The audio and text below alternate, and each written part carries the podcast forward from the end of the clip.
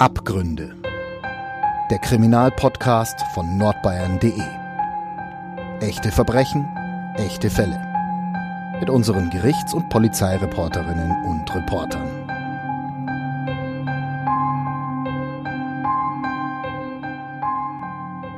Herzlich willkommen beim neuen Crime Podcast von nordbayern.de, Nürnberger Nachrichten und Nürnberger Zeitung.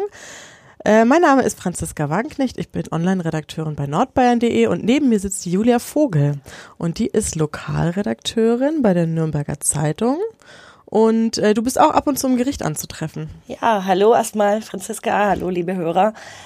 Stimmt, ich bin Lokalredakteurin und damit eigentlich äh, niemand, der sich nur mit Verbrechen, Mord und Totschlag auseinandersetzt, sondern so ziemlich mit allem, was in der Stadt so passieren kann.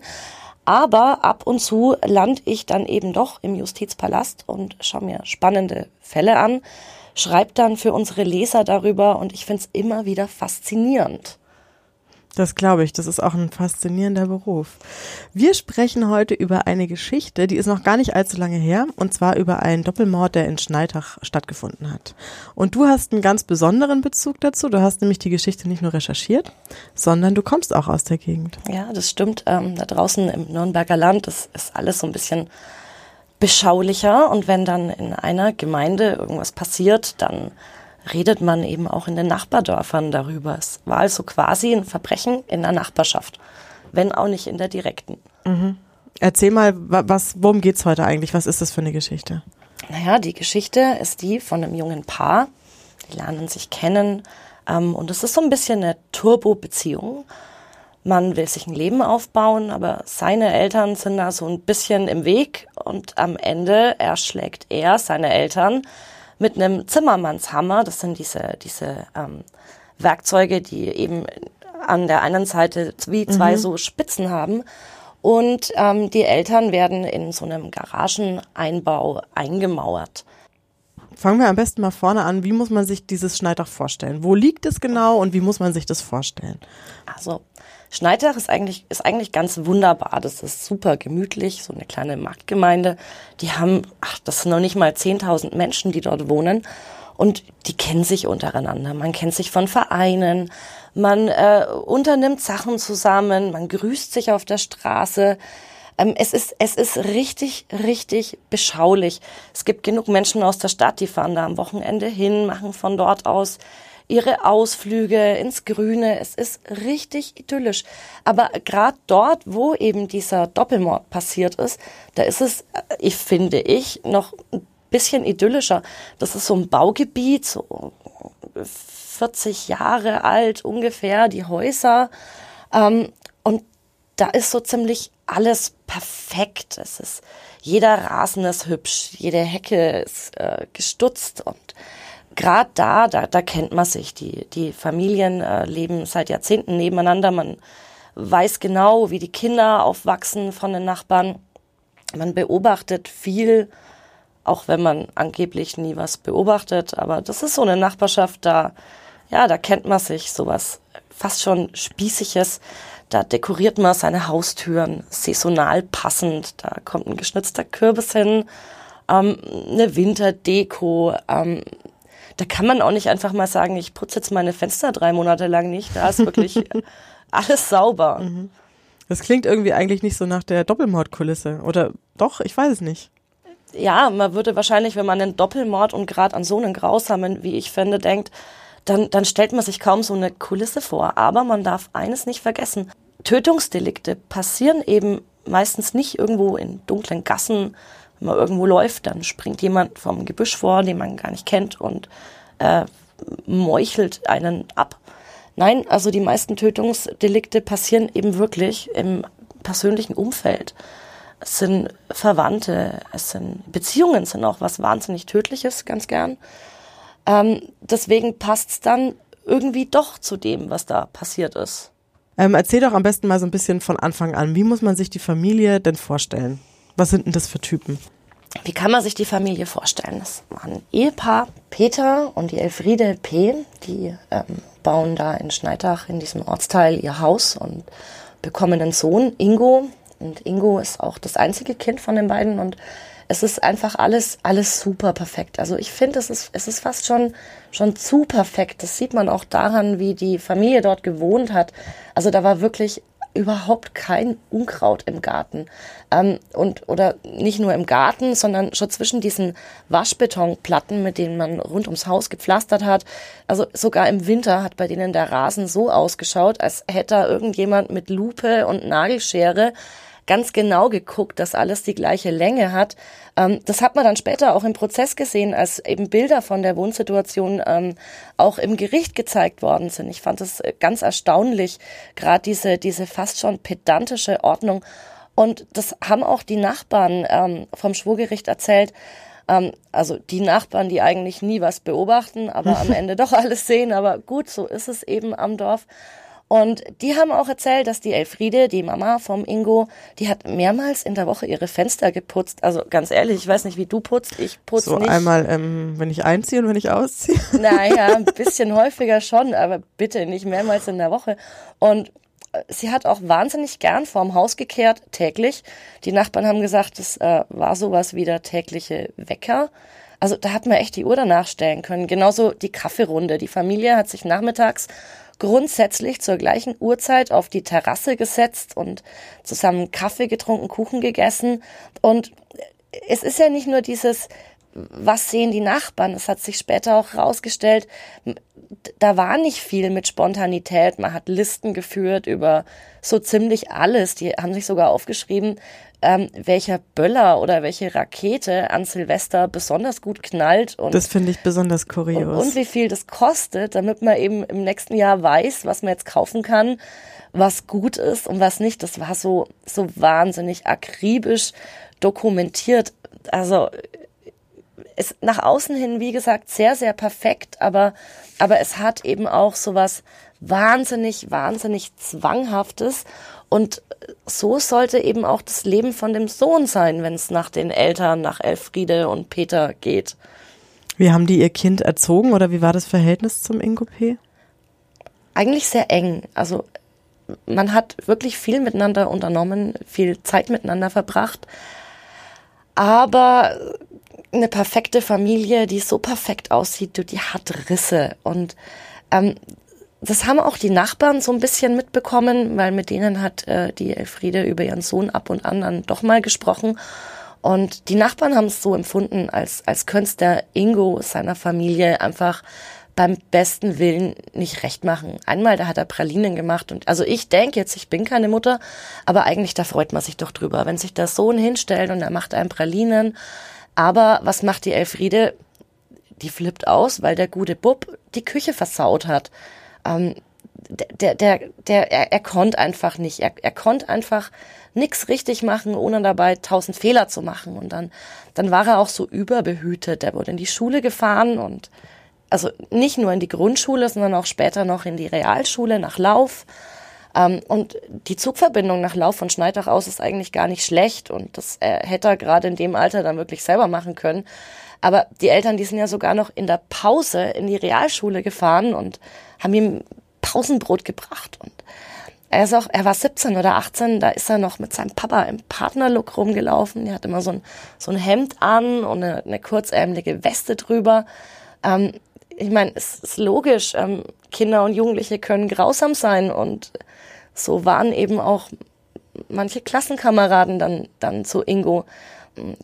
Er war auch, naja, auf Fränkisch würde ich jetzt vielleicht sagen, mobstert oder zweckert. Mhm. Und mhm. wie gesagt, Kinder können grausam sein. Er hatte einen Spitznamen, der, der dicke Ingo haben sie ihn genannt. Ja, das ist gemein. Es klingt nicht gerade danach, als hätte er irgendwie viele Freunde gehabt. Nee, die Nachbarn haben auch nicht beobachtet, dass da mal irgendeiner da gewesen wäre zum Spielen mhm. oder zum Fortgehen. Mhm.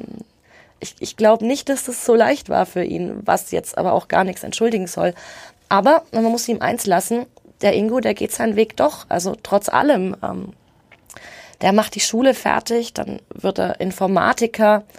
Ähm, er, er wisst dann auch mal, er ist kurz mal, mal selbstständig, also im Leben selbstständig, nicht beruflich und zieht auch nach Nürnberg, also weg von zu Hause. Aber da bleibt er nicht lang, weil ähm, hat er dann festgestellt, es ist ein bisschen unpraktisch, wenn die Mama da regelmäßig zum Putzen nach Nürnberg fährt und Ei, ei, ei. deswegen äh, war er dann auch recht schnell wieder in Schneidach, hat das Dachgeschoss sich hergerichtet, dafür auch einen Kredit aufgenommen und hat dann eben in der eigenen Wohnung, aber doch bei Mutti gelebt. Aber er sollte nicht lang alleine bleiben. Ja, es stimmt, er, er interessiert sich für Frauen und irgendwann interessieren die sich dann äh, doch endlich auch mal für ihn. Ähm, da lernt er die Stefanie kennen. Das war im Frühjahr 2018, also ein Dreivierteljahr, bevor es dann am Ende zu der schlimmen äh, Tat kam. Ähm, die lernt er kennen über irgendein Online-Portal. Ich kann jetzt nicht mehr sagen, ob das jetzt Tinder oder mhm. sonst was war. Aber ist auch egal. Ähm, Stefanie, die ist, die ist ein bisschen jünger als er, drei Jahre jünger. Sie ist Anfang 20. Die, die stammt aus Burg Tann, also auch eher ländlich. Ähm, Kinderpflegerin ist sie.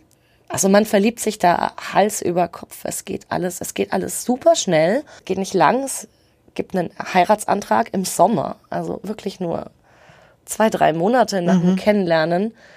Und vielleicht jetzt auch nicht so klassisch, wie man sich so einen Heiratsantrag normalerweise vorstellen würde. Ja, wie, äh, wie lief's dann mit dem Heiratsantrag? Tatsächlich, den gab's per E-Mail, den macht sie ihm. Ah, das ist ja sehr romantisch. Es ist, es ist super.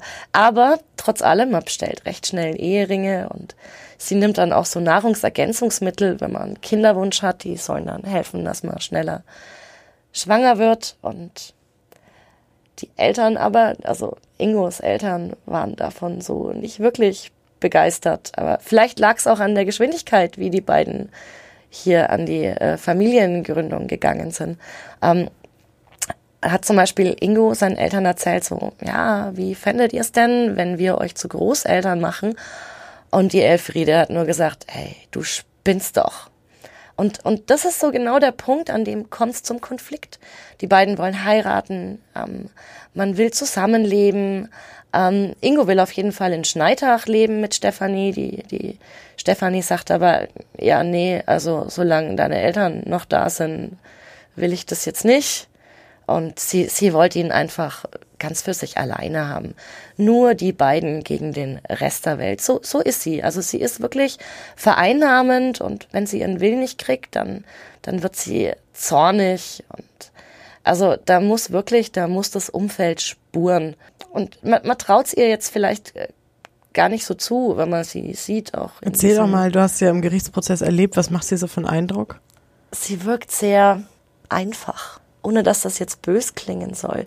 Sie wirkt wie so ein Mäuschen auf den ersten Blick, das wirklich kein Wässerchen trüben kann. Völlig harmlos, fast schon naiv. Man, man traut ihr das beim besten Willen nicht zu, aber diese Frau, die, die kann manipulieren. Wirklich, wirklich gut. Und sie manipuliert ihn so weit, dass sie zusammen beschließen, so, jetzt müssen die Eltern weg. Damit ich das verstehe. Die beschließen gemeinsam, die Eltern müssen weg, weil sie wollen gerne in Schneidach wohnen. Und zwar in dem Dachgeschoss, in der Dachgeschosswohnung der Eltern, aber nicht mit den Eltern zusammen. Genau, genau. Die Eltern müssen weg. Man braucht freie Bahn für sein Leben, für seine Familie, um da gemeinsam glücklich zu sein. Aber die hätten sich doch auch einfach eine andere Wohnung nehmen können. Also mir kommt es so, irre vor. Da beschließt man, wir wollen ein gemeinsames Leben führen, nur wie zwei. Da geht man noch den Schritt und dann zieht man nach Fürth. Aber man bringt auch nicht seine Eltern um. Ja, nach Fürth ziehen, ich weiß nicht, naja. ob das eine Alternative ist. Ich, ich finde es unfassbar, natürlich. Ich, ich kann auch nicht wirklich erklären, warum man nicht auf diesen ganz naheliegenden Gedanken kommt, dann vielleicht irgendwo hinzuziehen, was jetzt nicht Fürth ist. Vielleicht liegt es daran, dass, dass er hatte ja, er hatte ja Schulden für den Dachausbau, aber ich meine, gut. Mein Gott, er ist ein junger Mensch. Er hat einen Job, auch dieses Problem lässt sich lösen. Ja, und wie ging es dann weiter, naja, nachdem Sie den Plan gefasst haben? Eigentlich ganz einfach. Wenn ich nicht weiß, wie was geht, was mache ich? Ich google. machen die beiden auch. Und was ist so ein richtig schöner Mord, der jetzt nicht besonders blutig abläuft und vielleicht auch gar nicht entdeckt wird? Ja, so ein schöner Gift. Giftmord. Ja. Wunderbare Giftmord, wenn mhm. man Glück hat. Oder ja, kommt drauf an, wer dann Glück hat. Es kommt vielleicht nicht raus. Also man schaut, die googeln. So, es gibt zum Beispiel Paternostererbsen, die sollen ganz gut wirken. Goldregen. Herbstzeitlose, das ist alles hochgiftig, mhm. ist alles hochgiftig, kommt einfach auf die Dosis äh, an. Ja, man bestellt schon äh, ganz gute Dosen. Äh, man ist ja schon auf diesen Seiten, auf denen man sich informiert, ähm, wie giftig dieses Zeug ist und wie es wirkt. Kann man es ja auch gleich bestellen. Wenn man schon beim Online-Shopping ist, also mir geht's ja mit Schuhen so, ich kaufe da ein paar, und kaufe ich das andere auch mit. Ähm, ja, und die denken, okay, wir kaufen Gift, ähm, wir kaufen jetzt auch allerlei Zutaten für synthetische äh, Stoffe, die möglicherweise giftig sind. Die kaufen einfach noch alle Zutaten und auch Utensilien, die man so braucht, wenn man sich zu Hause Liquid Ecstasy äh, brauen will. Aber gut, die Wirkung haben sie auch gegoogelt. Ähm, mhm. Es kann die Libido steigern oder eben auch zu komatösen Zuständen führen. Mhm. Aber die haben, nur mal, dass ich das verstehe, die Ermittler konnten quasi auch nachweisen, was sie gegoogelt haben, wie sie es dann eingekauft haben. Die haben sich keine Mühe gemacht, das zu verschleiern oder wussten sie es nicht. Ich meine, er ist Informatiker. Eigentlich müsste ihm doch klar sein, dass sowas Spuren im Internet hinterlässt. Ja, eigentlich kann man sich auch eine Wohnung in Fürth mieten. Ähm, die Polizei hat Spezialisten ähm, und die sind auf gut Fränkisch nicht auf der Brennsuppen dahergeschwommen. Ähm, die stellen so einen äh, Suchverlauf wieder her. Mhm. Die gucken. Die, also die, die, gucken ganz genau und das wird ja. ausgewertet. Das war einfach ganz schön fahrlässig von denen, würde ich sagen. Ja. Ja, und dann ging, wie ging es weiter? Haben sie es auch probiert? Die Eltern zu vergiften? Ja, die Staatsanwaltschaft hat es ihnen ja vorgeworfen. Also giftige Muffins sollen sie gebacken haben ähm, und der Mutter serviert haben. Und man soll ihr auch Gift, also dieses Liquid Ecstasy, mhm. in Kaffee gekippt haben. Sie muss dann gesagt haben, naja, schmeckt wie Pinselreiniger und hat es dann eben nicht äh, runtergeschluckt. Aber man hat es den beiden am Ende doch nicht zweifelsfrei nachweisen können. Mhm. Ähm, also die Mutter hat zwar, und das ist belegt, auch über Magen-Darm-Beschwerden geklagt, aber zu der Zeit ist in Schneidach auch einfach was rumgegangen. Man kann jetzt echt nicht sagen, war es mhm. Gift, war es einfach nur so krank. Deswegen von dem Vorwurf, die beiden äh, vergiften zu wollen, sind die beiden auch freigesprochen mhm. worden. Und wenn das jetzt, dann hat es quasi mit dem Gift, aus welchen Gründen auch immer, nicht funktioniert, und dann haben sie härtere Maßnahmen ergriffen. Äh, ja, den Job, den hat dann auch der Ingo übernommen. Ähm, Jetzt kommt so eine Sache, die ich richtig krass finde, weil das war ja nicht so, der ist ja dann nicht, hat sie nicht mit dem Kissen im Bett erstickt, sondern der ist ja richtig rabiat geworden. Ja, er hat sich so einen Zimmermann-Hammer genommen. Man muss vielleicht dazu sagen, die, die Stefanie war an dem Tag auch gar nicht da, die war bei ihren Eltern in Burgtann. So Ingo war allein im Haus mit seinen Eltern und ja, die Mutter, die lag im Bett und er nimmt sich diesen Zimmermannshammer, er geht ins Schlafzimmer von den Eltern und mit diesem Ding erschlägt er seine Mutter. Ähm, die Frau, das muss man dazu sagen, die hatte, die hatte, die hatte wirklich überhaupt gar keine Chance, sich auch nur ansatzweise zu wehren. Und der Ingo, der schlägt drauf zu und der malträtiert sie so brutal. Ähm, die Ermittler konnten die Frau später nur noch anhand ihrer DNA identifizieren. Also da war am Gesicht und da, da war wirklich, da war nichts mehr intakt. Ähm, aber es vielleicht zum Glück, muss man dazu sagen, es, es ging wenigstens schnell. Also die Frau musste nicht lang leiden. Ähm, das hat man an den Verletzungen auch gesehen. Sie hat sich gerade noch die Arme kurz über den Kopf halten können. Deswegen hatte sie an den Unterarmen und an den Händen auch noch Abwehrverletzungen, aber es gab jetzt keinen Krampf. Also am Hinterkopf war jetzt alles noch okay. Also die Frau, die lag arglos, die lag wehrlos in ihrem Bett und zieht nur noch schnell die Arme hoch und dann, dann ist es auch schon vorbei. Ähm, aber jetzt ist das Problem, jetzt, jetzt kommt der Vater, der war wohl vorher im Keller, eine Rauchung kommt hoch. Und der, der, sieht da, der sieht da, was sein Sohn gerade mit seiner Frau gemacht hat, mit Ingos Mutter. Und ja, dann, dann, dann war für Ingo völlig klar, um diesen Plan, Stefanie und ich, wir leben glücklich und nur zu zweit in Schneitach noch irgendwie in die Tat umsetzen zu können, muss der Zeuge, muss der Vater, der jetzt Zeuge ist, der muss, der muss weg, der muss verschwinden. Er prügelt seinen Vater, er prügelt ihn einmal quer durch die, durch die Wohnung und das geht vom Schlafzimmer aus über den Flur ins Bad bis zum Esszimmer und, und da stirbt er dann. Das klingt nach so einer richtigen, äh, ich weiß auch nicht, nach einem Gewaltausbruch. der Vater hat sich ja offenbar versucht zur Wehr zu setzen oder hat versucht zu fliehen. Ich weiß es nicht.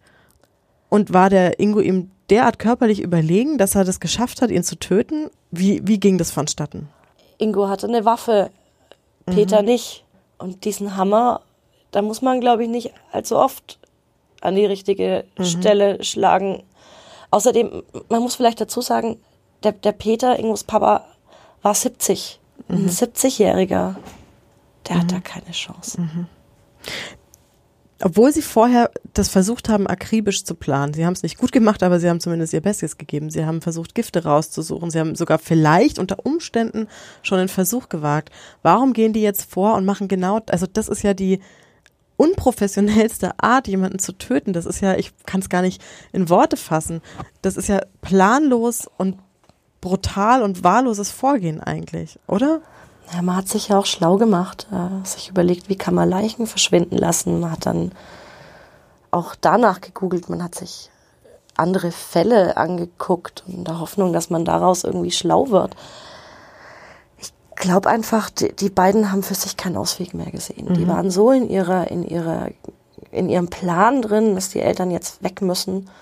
Das kann man vielleicht aus unserer Sicht auch gar nicht mehr nachvollziehen. Und die Stefanie war die ganze Zeit nicht da, die kam erst später wieder nach Hause. Am nächsten Tag holt er sie ab und äh, ja, man hat sich dann äh, gemeinsam an die Arbeit gemacht, weil gerade den Kampf mit dem Vater kann man sich vorstellen, da fällt einiges an Arbeit an, um den Tatort irgendwie wieder sauber zu bekommen. Die Blutspuren mussten weg. Ähm, das haben die beiden übrigens auch erstmal gegoogelt. Da ganz nette Haushaltstipps steht auch drin, dass man Blutspritzer mit Schwarzlichtlampe, wenn man es nicht gescheit mhm. wegmacht, danach immer noch sehen kann. Es war erstaunlich. Ähm, kannst du dich noch an dieses Listenprinzip für die Böller mhm. erinnern? Genauso haben sie es eben mit den Aufräumarbeiten auch, auch gemacht. Die haben sich eine Liste geschrieben, stand dann genau, welche Arbeit zu tun ist. Und hinten dran stand dann entweder ein S für Steffi, ein I für Ingo oder S und I das hat man dann gemeinsam erledigt. Die Liste wurde später übrigens auch noch gefunden. Mhm. Hätte ich jetzt an deren Stelle mit verschwinden lassen, aber okay. Ähm, aber so akribisch, wie sie da Liste geführt haben, die waren einfach, die waren überfordert. Ähm, es war auch wirklich nicht fachgerecht gemacht. Es war eher so, es waren dilettantische Renovierungsarbeiten. Ähm, aber sie hatten so viel zu tun. Da musste jede Menge Zeug zum Wertstoffhof gebracht werden. Ähm, da muss aus dem Baumarkt neues Material her. Wenn man jemanden einbetoniert, mhm. braucht es dafür auch. Ne? Ähm, die Beweise mussten weg. Ähm, das hat man dann in der Garage im Boden in so einer Grube verschwinden lassen.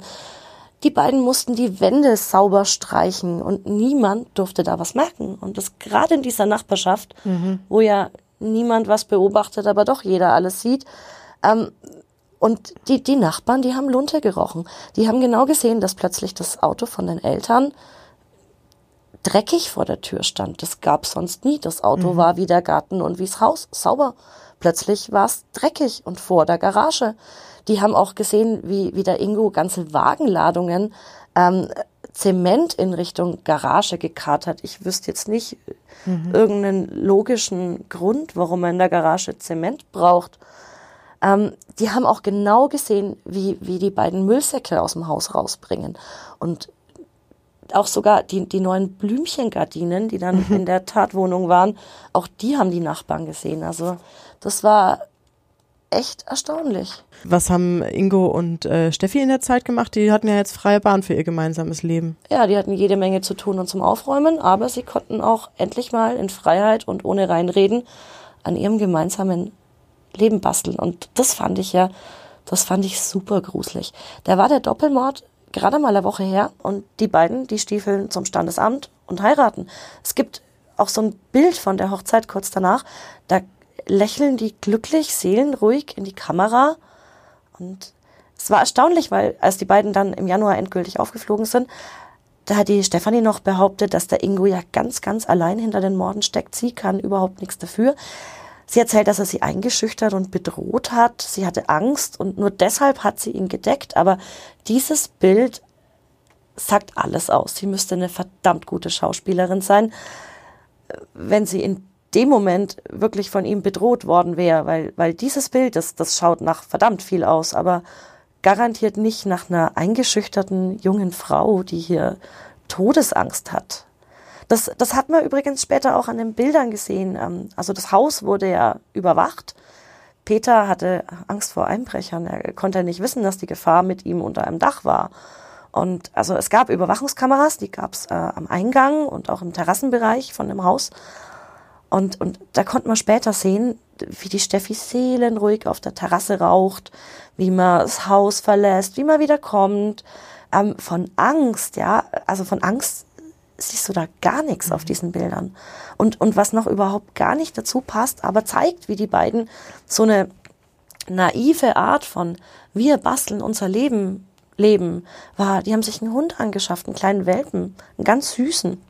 Das wollte Ingo übrigens schon immer haben, aber die Eltern, die waren dagegen. Mhm. So ein Hund macht ja auch jede Menge Dreck im Haus, aber jetzt war es ja nicht mehr ganz so wichtig, wie penibel alles ist. Jetzt war Platz für einen Hund. Der Weg war frei, Wauzi war da. Und jetzt passieren quasi mehrere Sachen. Die Eltern sind weg. Das kann ja nicht, äh, das kann ja nicht unbemerkt bleiben von den Nachbarn. Die zwei haben aber eine Ausrede, die sagen, die sind im Urlaub. Ja, mhm. ja, die sagen, die sind im Urlaub. Ähm, ja, aber man meldet sich halt da nicht aus dem Urlaub. Ähm, man weiß jetzt auch nicht so genau, wo die jetzt da sind. Dann sagt man ja, die kommen nicht aus dem Urlaub. Ach, die müssen vermisst sein. Oh, wir machen uns, wir machen uns Sorgen. Das ist die Fassade. Ähm, Ingo und Steffi gehen zur Polizei und also in Lauf ist die Inspektion, mhm. die dann auch für Schneidach zuständig ist. Dort melden sie die Eltern als vermisst. Und ich fand es ganz erstaunlich, der, der Polizeichef von Lauf, der ist dann ein paar Monate später in Pension gegangen. Und ja, in äh, Lokalteilen hat man dann ganz gern so Abschiedsinterviews mit mhm. äh, Polizeichefs. Und da hat er erzählt in diesem Interview, Mensch, also mir ist das doch von Anfang an total komisch vorgekommen. Das kann doch nicht sein, ähm, dass die nicht wissen, wo fahren die Eltern hin. Und ja, aber ganz offiziell, also vor allem auch, um eben Ingo und Stefanie irgendwo in Sicherheit zu wiegen, mhm. um ermitteln zu können, hat man das damals als vermissten Fall geführt und ganz offiziell ähm, so behandelt. Und ja, es sind dann auch in Schneidach Polizisten vorbeigekommen, um eben in dem Fall zu ermitteln. Und ja, die Beamten haben sich schon gedacht, so Mensch, also äh, hier riecht's jetzt nach, nach frischer Farbe. Und die haben auch gesehen, dass da jemand renoviert hat und vielleicht nicht unbedingt besonders viel Talent für Renovierungen mhm. hat. Ähm, und das ist ihnen einfach komisch vorgekommen. Das kann nicht sein. Ähm, Eltern sind weg und ich habe nichts Besseres zu tun, als zu renovieren in der Wohnung der Eltern, das ist doch Blödsinn. Und da wurde die Polizei dann so richtig misstrauisch und man hat ermittelt. Aber nicht nur die sind misstrauisch geworden, es war nämlich auch ein Kollege von Frankenfernsehen da. Der hat nämlich ein Interview mit denen gemacht, mit Ingo P. und seiner Freundin, als äh, die Eltern noch als vermisst galten. Die beiden, die wollen ja nicht nur, dass ihre Geschichte glaubwürdig ist, man will ja auch Profit draus äh, schlagen. Und wie macht man das am besten? Man sagt, okay, die Eltern sind vermisst, ich will gerne ähm, Zeitungsannoncen schalten, ich will Geld ausgeben, um die wiederfinden zu können und habe aber kein Geld, also also bitte spendet mir ähm, für eben diese Vermisstensuche Geld. Und ja, es kam dann auch ein Reporter von Frankenfernsehen vorbei ähm, mit seinem Kamerateam und um eben genau das zu drehen, diese, diese Szene, in der man diesen, diesen Suchaufruf äh, eben hat. Und ja, dem Kollegen kam das damals alles schon ganz, ganz, ganz komisch vor, als die beiden, also kam das alles ganz komisch vor. Ähm, das Team baut die Ausrüstung im Wohnzimmer auf und man plaudert so ein bisschen. Es hat einfach alles nicht so wirklich zusammengepasst, hat er erzählt, vor Gericht dann auch der Fernsehkollege, ähm, hat gemeint, dass der Ingo dann dem Kamerateam auch noch erzählen wollte, wie man alles am besten technisch einstellen, wie das mit der Kamera geht. Also das passt doch nicht zu einem Paar, das seine Eltern vermisst und gerade in Sorge ist. Und also ganz ehrlich, den, den Fernsehbeitrag, den sieht man jetzt noch im Internet und du hast den dir ja auch noch mhm. mal angeschaut. Also da passt doch irgendwie gar nichts. Da sitzen diese, diese beiden jungen Leute auf dem Sofa, wollen sich sorgen und Steffi hat sich so Löckchen noch eingedreht. Das fand ich das besonders Schöne. Hat sich hübsch mhm. gemacht für die Kamera und er im Hemd. Man, man sitzt fein da Und dann zeigt man, dann zeigt man Bilder von den vermissten Eltern und ich finde, die, die reden auch so komisch, eher so gestelzt, so als, als wäre es jetzt nicht echt, als mhm. wäre es nicht das, was er jetzt in dem Moment wirklich denkt und fühlt. Und er sagt dann diesen einen Satz, diesen, mein Vater hat immer gesagt, er wird in Schneidach geboren und in Schneidach geht es zu Ende. Und mhm. in der Rückschau dieses Video, ich, ich krieg echt eine Gänsehaut, mhm. mir läuft's da eiskalt in den Rücken runter. Ja, und die Steffi, die saß nebendran mit ihren Löckchen, hat auch ein bisschen geschluchzt. Ab und zu hat sie auch genickt, wenn ihr Ingo ja, was erzählt hat und sie ein bisschen, ja, du hast recht, hm, gruselig. Was ich auch noch recht, äh, ich sag mal, entlarvend fand, die Eltern hatten ja ein Wohnmobil, mit dem sie nicht in den Urlaub gefahren sind. Ähm, und die beiden haben das versucht zu verkaufen, ne? Ja, das Wohnmobil steht übrigens immer noch vor mhm. der Tür. Ich bin heute Morgen, ich muss gestehen, ich war neugierig, mhm. bin so einen kleinen Schlenkerer gefahren auf dem Weg in die Arbeit. Es steht immer noch da ähm, vor dem Haus. Die Jalousien sind unten. Es ist, es ist leer, es ist unbewohnt. Ähm, aber auf jeden Fall, das haben die beiden versucht. Also man hat dieses äh, Wohnmobil ins Internet gesetzt zum Verkauf. Ja, das äh, haben dann die Schneiderer auch mitbekommen. Ich meine, ist auch komisch. Wenn meine mhm. Eltern vermisst sind, dann, dann mache ich viel. Aber ich komme jetzt nicht auf die Idee, da Autos zu verschabeln von den Eltern. Mhm. Äh, die beiden schon. Und spätestens an dem Punkt ging es so richtig ab in sämtlichen Schneiderer Facebook-Gruppen. Und es war wirklich Ortsgespräch. Die beiden, das war allen klar, die müssen doch Dreck am Stecken haben. Mhm. Und das war auch, das war auch spannend. Vor Gericht hat die ähm, Gründerin von so einer Facebook-Gruppe gibt's ja für jede Stadt mhm, mehrere. Ja. Die hat dann ausgesagt, dass sie, dass sie gar nicht mehr hinterhergekommen ist, all diese Kommentare zu löschen und ähm, ihre Facebook-Gruppe irgendwie sauber zu halten vor diesen äh, Verdächtigungen. Und die beiden haben das auch mitbekommen, Ingo und Steffi. Die haben das äh, ganz genau verfolgt. Und die Steffi hat äh, der Frau dann geschrieben und hat gesagt, ja Mensch, äh, wir waren hier total falsch verstanden, wir haben doch gar nichts gemacht. Ja, aber so falsch wurden sie gar nicht verstanden. Wann ja. ist denn die ganze Sache letztendlich aufgeflogen oder wann haben die Ermittler sie denn eigentlich überführt? Überführt hat man sie schon länger. Es hat halt ein mhm. bisschen gedauert, bis man dann am Ende wirklich die Handschellen äh, klicken hat lassen. Die hatten die wirklich im Auge. Die haben äh, das Auto verwandt, die haben im Müll gewühlt, um da irgendwelche Spuren äh, zu finden. Und man hat sich ganz genau überlegt, wie nehme ich die jetzt am besten fest, weil äh, da mit Beamten reinzugehen und die festzunehmen mhm. in das Haus ist ja jetzt auch nicht ganz ungefährlich. Man hat sich für eine andere Variante entschieden. Ähm, die Beamten wollten die beiden außerhalb des Hauses schnappen und dann und hat sich einen, einen Vorwand einfallen lassen und die beiden zur, zur Laufer Polizei nochmal gelockt und ja, die haben sich morgens ins Auto gesetzt, Mitte Januar, Ingo und Steffi, und sind losgefahren. Ja, und äh, an dieser einen Kreuzung kurz vor der Autobahnauffahrt in Schneidach, da haben die Beamten dann zugegriffen. Du warst ja auch bei Gericht dabei. Erzähl mal ein bisschen vom Prozess. Wie darf man sich das vorstellen? Ja, im Prozess kann man sich so vorstellen, dass man ganz, ganz lange, viele Verhandlungstage lang, ich glaube es waren 15, Indiz an Indiz aneinanderfügt und Gutachter befragt. Ähm, aber von den beiden hat man natürlich nichts gehört, außer von ihm ganz am Schluss.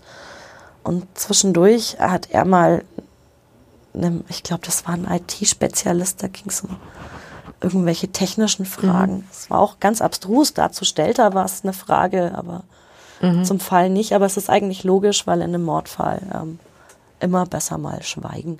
Du sagst, am Ende hat Ingo P. was gesagt. Er hat gesagt, ja, jetzt äh, also sein letztes Wort hat er gesagt, ja, jetzt kann ich endlich um meine Eltern trauern. Aber zur Tat selber hat er sich nicht ausgelassen, sie vor Gericht ja auch nicht. Aber bei der Polizei hat sie äh, ganz gut erzählt. Was das hat sie da erzählt? Fand ich erstaunlich. Und ähm, die Polizei hat die Vernehmung damals auch auf Video aufgenommen, deswegen konnte man sich im Gerichtssaal auch anschauen. Und sie hat dem Polizisten erzählt, also heulend, ähm, ein Häufchen Elend saß da am Tisch, gespielt. Und sie hat dem Polizisten erzählt, dass sie das total schlimm findet, wenn jemand seine Eltern tötet. Und sie hat ihm erzählt, sie hat bei der Spurenbeseitigung geholfen, das hat sie zugeholfen, zugegeben, aber nur weil er sie ganz, ganz schlimm bedroht haben soll. Also sie weint dem Beamten wirklich was vor. Und, und das fand ich ganz, ganz erstaunlich, weil der Beamte der wirkt, der wirkt fast schon verständnisvoll. Und also er holt sie auch sprachlich auf ihrem Niveau ab. Ähm, also er bedient sich einer sehr einfachen Sprache. Ähm, es ist aber eine reine Taktik. Man will sie zum Reden bringen und, und das funktioniert. Und sie erzählt ähm, ihre Geschichte, dass der Ingo wohl an dem Tag nach, dem, nach der Mordnacht auch in der Wohnungstür stand und mit einem Hammer in der Hand und er musste ihr gesagt haben, ja, also entweder du hilfst mir jetzt oder du bist die Nächste, sinngemäß.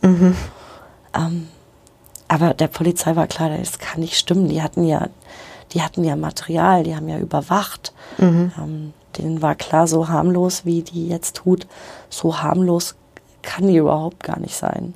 Weiß man, ob die beiden während des Verfahrens noch ein Paar waren? Ja, ja, ja. Waren sie. Obwohl sie Ja. in der Art beschuldigt hat. Ja, die waren ein Paar.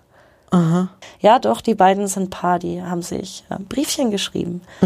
In der U-Haft mit Herzchen verzierte Liebesbriefe. Das war auch, die klangen so ein bisschen wie, wie Tagebucheinträge. Da haben sie sich erzählt, was es zu essen gibt, dass äh, das Gefängnisessen gerade irgendwie nicht so der Brüller ist, weil nämlich die Beilagen nicht zum Hauptgericht passen. Wie viel Unterhosen man in der U-Haft äh, pro zwei Wochen bekommt. Also, also banal. Man hat sich über Kochshows unterhalten in diesen Briefchen, die man auch in der U-Haft verfolgen kann. Ingo hat ja auch einmal geschrieben, ja, äh, im Moment müssen ja die Angestellten in der JVA in der Küche aushelfen, weil ähm, die frisch eingelieferten Rumänen in der Küche vielleicht nicht ganz so viel Talent haben. Also es waren wirklich Banalitäten. Aber Liebesschwüre waren auch dabei. Einmal war er aber auch eifersüchtig, weil er hat aus den Akten erfahren, Ingo, dass die Steffi wohl auch einem anderen äh, Mann Briefchen schreibt und Herzchen reinmalt. Da Aha. war er ein bisschen sauer. Was war das für ein Mann? Das wissen wir bis heute nicht. Okay. Wir haben immer gerätselt, wer dieser Mann ist. Aha. Der Prozess hat, hast du gesagt, dauerte 15 Tage. Oder war das, ja. Der Prozess 15 dauerte Verhandlungstage. Es, 15 es hat sich schon länger gezogen. Also man hat ja nicht dann von Montag bis Freitag durch, sondern immer mal wieder einer. Also ich glaube, im April müsste das Urteil gewesen sein. Mitte Februar ging der Prozess damals, glaube ich, los, war heuer. Ja, im April war Urteil. Und wahrscheinlich hatten die ähm, Staatsanwälte keine große Mühe, ihnen die Tat nachzuweisen. Die Beweislage war ja, also das war ja nahezu erdrückend, oder? Ja, bei ihm war es, bei ihm war es total klar, weil man hat ja auch Material gefunden von ihm an dem Material, mit dem er die Eltern eingemauert hat. Bei ihr war es immer so ein bisschen so, Mensch, also sie war ja gar nicht vor Ort. Ja, eben. Also sie war nicht da, aber es hat sich rausgestellt, sie war die treibende Kraft. Wie hat sich das rausgestellt? ja, man sieht das an Chatverläufen und es war so logisch. Also sie war wirklich ohne sie. Er, er war so ein, so ein, eher so ein Muttersöhnchen, harmlos. Sie harmlos, Kinderpflegerin. Aber zusammen war es einfach tödlich. Also jeder für sich wäre nie passiert, aber sie hat ihn so weit ge getrieben, da war das Gericht von überzeugt. Ohne sie wäre das nicht passiert und deswegen kassiert sie auch eine lebenslange Freiheitsstrafe. Und er auch. Ja, er auch. Beide. Er auch. Also haben beide quasi die gleiche Strafe erhalten eigentlich. Ganz aktuell kann die Steffi zumindest womöglich noch auf eine etwas mildere Strafe hoffen. Der Bundesgerichtshof sagt zwar, ja, es stimmt, es war Anstiftung zum Mord bei ihr. Er sagt aber auch, dass das Gericht nicht ausreichend geprüft hat, inwieweit man das Strafmaß ein wenig abmildern müsste. Denn die Steffi hat den Ermittlern ja geholfen bei der Aufklärung. Sie hat ihnen erzählt, wo die Leichen sind, wo sie die finden können und das sollte sich auch auf die Strafe auswirken. Aber im Endeffekt, ähm, sie hat quasi eine lebenslange Freiheitsstrafe bekommen und er hat eine lebenslange Freiheitsstrafe bekommen. Genau. Dabei hatte sie nicht gar keinen Hammer in der Ja. Hand. Spannend. Ja. Ich bin gespannt. Irgendwann kommen die beiden dann doch wieder raus. Ob Mhm. Wie sie lange? dann noch zusammen sind. Ja, wer weiß Ob sie das. sich jetzt noch Herzchenbriefe schreiben. Wie lange, ähm, um für unser Verständnis, was bedeutet lebenslänglich? Ja, lebenslänglich heißt jetzt nicht, dass man für immer und ewig da eingesperrt wird. Also man äh, kann nach 15 Jahren mal beantragen, dass man vielleicht doch wieder raus kann. Man Also kommt theoretisch raus. kommt man nach 15 Jahren wieder raus? Theoretisch, theoretisch. Es Mhm. sind wir ein bisschen, ich glaube, ich glaube, es ist bei 18 Jahren in Bayern, was Mhm. lebenslang normal heißt. Okay. Jetzt noch eine Frage. Was passiert mit dem Haus? Ja, wie gesagt, ich war heute früh nochmal da. Mhm. Es mir angeguckt, also von außen. Ich bin nur mal kurz vorbeigefahren. Ja, das ist äh, leer. Die Jalousien sind unten. Ähm, das Wohnmobil steht davor und mit dem Haus passiert jetzt erstmal gar nichts.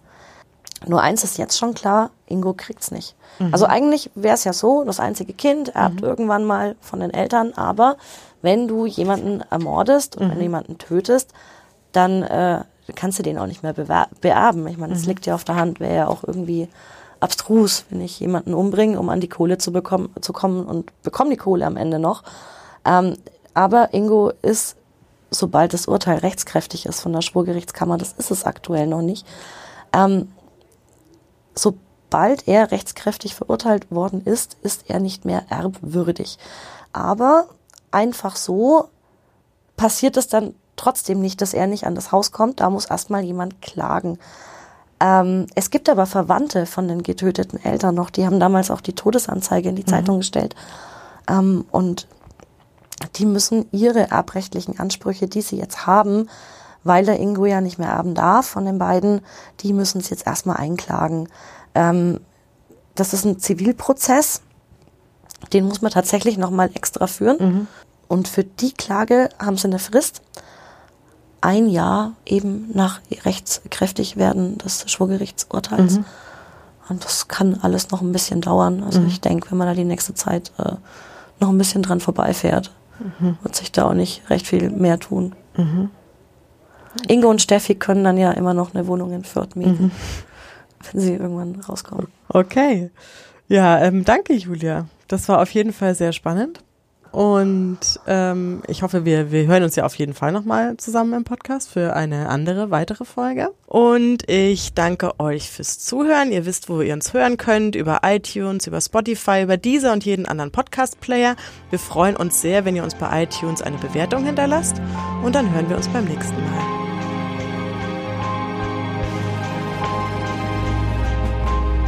Mehr bei uns im Netz auf nordbayern.de